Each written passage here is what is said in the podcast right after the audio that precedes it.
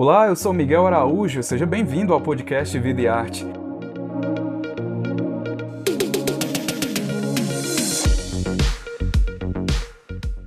Nessa nova temporada, a gente vai conversar com diversos artistas brasileiros.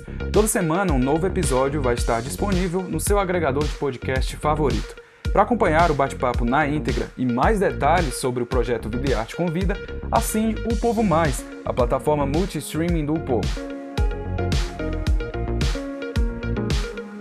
Ah, e não vai se esquecer de acompanhar o Videarte nas redes sociais e nos cadernos especiais do jornal O Povo. Neste episódio, a repórter Ana Louise Gadelha conversa com a cantora, compositora e drag queen Lia Clark. Ela é uma das maiores representantes da cena musical LGBTQIA+. Em 2023, ela foi confirmada no festival The Town como atração do palco Factory. A artista se apresenta no dia 3 de setembro ao lado de nomes como o rapper Will, Vey e Lucas Carlos. Olá, pessoal, sejam muito bem-vindos a mais um episódio do Convida, um quadro de entrevistas super legais aqui do Vidiarte. E no episódio de hoje, nós vamos trazer uma cantora que vem aí conquistando o cenário nacional, com muito funk, misturando um funk tradicional com as novas tendências né, do ritmo musical, que a gente sabe que são muitas hoje em dia.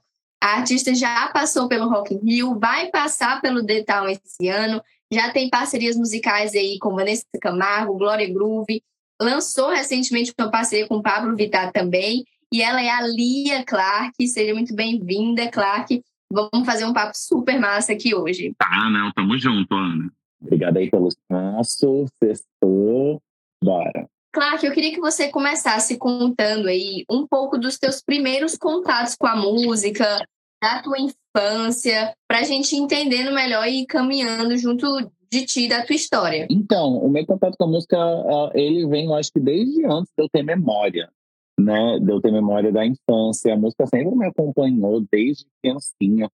É, eu lembro, lembro não, inclusive minha mãe fala desde agora que eu trabalho com música, ela falou desde sempre eu gostei de música, gostei sempre de dançar, ela me levou quando eu era criança no show da Angélica, porque eu gostava muito da, das músicas dela, sempre gostei dessa ah, dessa vertente mesmo de arte que é a música. E ao, ao eu vim crescendo, né, e tendo noção do mundo e das coisas, a música foi uma das coisas, foi uma um tipo de injeção de ânimo para mim, foi muito difícil crescer sendo uma criança LGBT, então eu a música meio que me ajudou a me encontrar como pessoa, a encontrar entre aspas minha tribo, porque eu acabei sendo fã da música pop, é, sendo mais específico da Britney Spears e comecei a conhecer muitas pessoas na internet.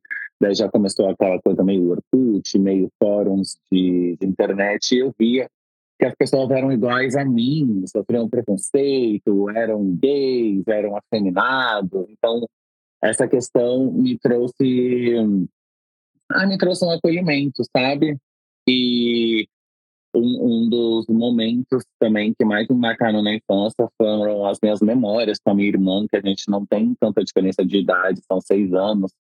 E ela escutava muito funk, e a gente assistia muito DVD de funk, a gente adorava o Top, eu nem lembro o nome, Disque MTV, Top TVZ.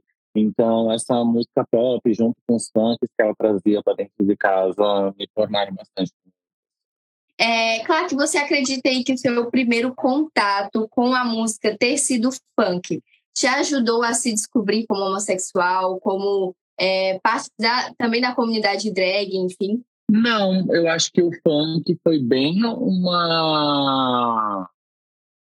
foi algo meio. Como que eu posso dizer? Foi uma coisa meio regional. Eu, eu sou do Macuco, de Santos, e era um ritmo de música que estava super estourado na, na, no bairro, na comunidade como um todo. Inclusive, vários MCs são lá do Macuco de Santos. Então, foi algo muito regional esse meu contato com, com o funk. Agora, a questão de ser LGBT veio bastante com a música pop porque a música pop, essa paixão pela música pop, pelas divas pop, vem, creio eu, né, não tenho essa estatística em mão, mas que é 95% do, dos LGBTs. Então eu faço parte dessa estatística que eu joguei aqui e acabei me conectando com essas pessoas que me ajudaram a, me sentir pertencente a uma comunidade e me descobrir como uma pessoa normal, né? Porque quando você vai na escola, você tá andando com gay, ou quando tá andando na rua, etc., então você se sente meio fora do mundo. Então me ajudou bastante nisso.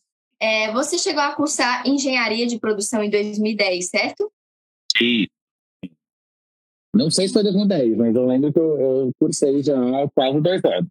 Como é que foi a escolha desse curso? Você se arrepende de ter cursado? Você tem vontade de cursar outro? Fala um pouco desse teu momento aí universitário.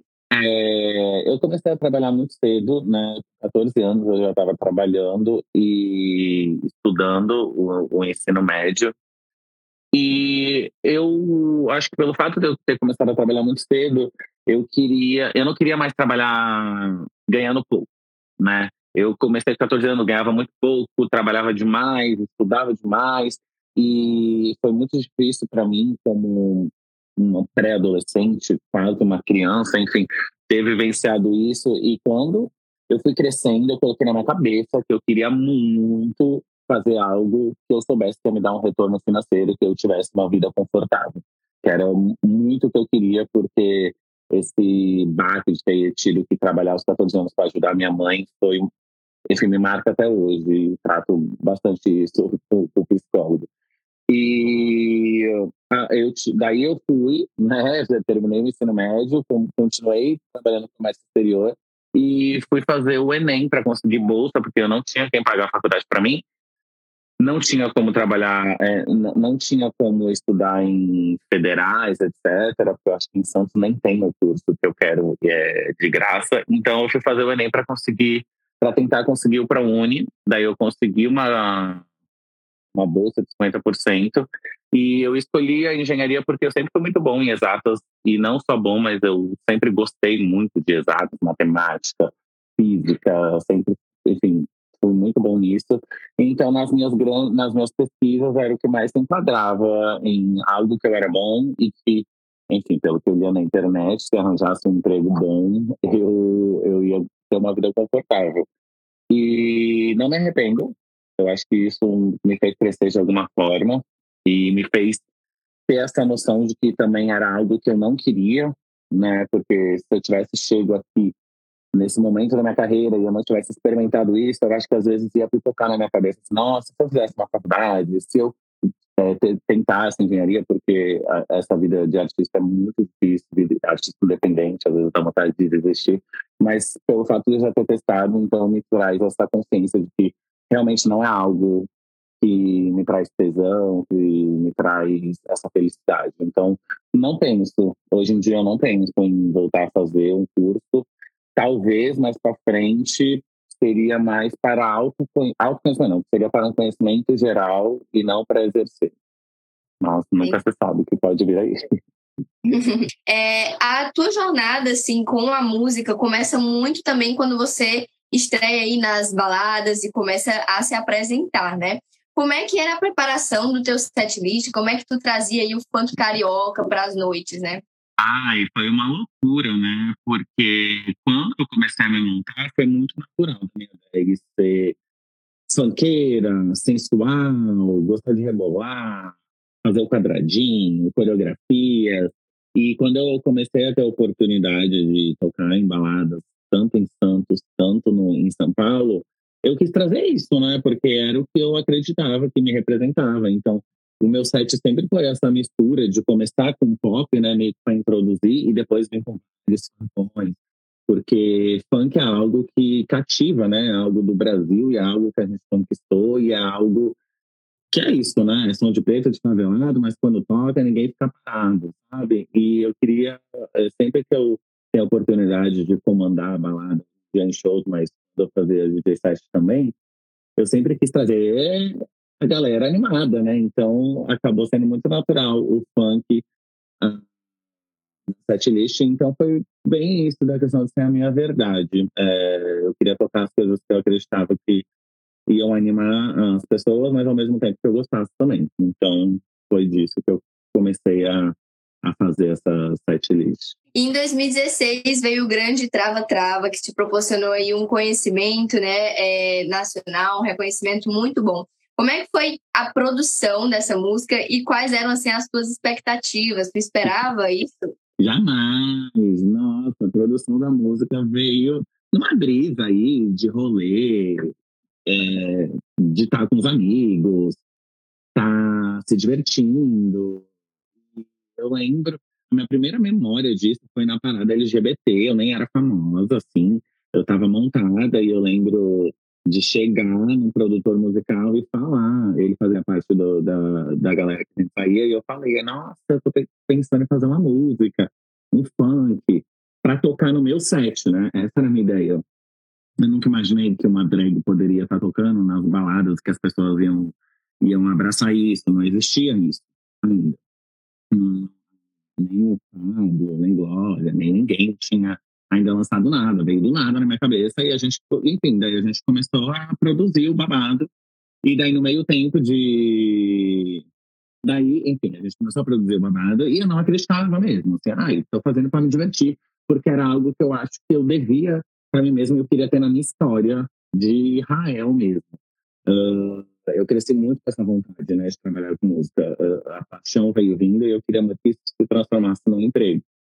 E por mais que não acreditasse, eu queria ter isso, enfim, depois de anos, eu olhar para trás e ah, eu tenho essa música, que legal.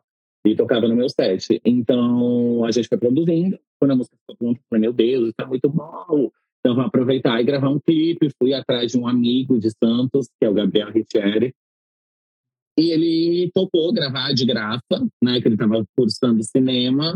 E a gente foi, fez um, olha, olha como é antigo, né? A gente fez um evento no Facebook falando, ah, lançamento do Tramatá, E acabou que deu muito mais do que certo. Para mim foi meio chocante, porque eu não esperava tudo isso. E foi demais. E te proporcionou até a realização de uma turnê, né? É, uhum. sete anos aí depois dessa turnê, como é que tu avalia as principais diferenças das tuas apresentações daquele tempo para hoje? Aquele tempo eu não sabia o que eu estava fazendo, Ana. Não sabia o que eu estava fazendo da minha vida. Eu não tinha música, eu tinha uma música estourada e fazia o covers, né, dos artistas que eu gosto, dos funks, enfim. E hoje em dia, eu, a diferença principal é o meu conhecimento de tudo, a proporção que a música LGBT. Para continuar acompanhando esse bate-papo, acesse O Povo Mais, a plataforma multi-streaming do jornal O Povo. O link de acesso está na descrição desse episódio. Até a próxima!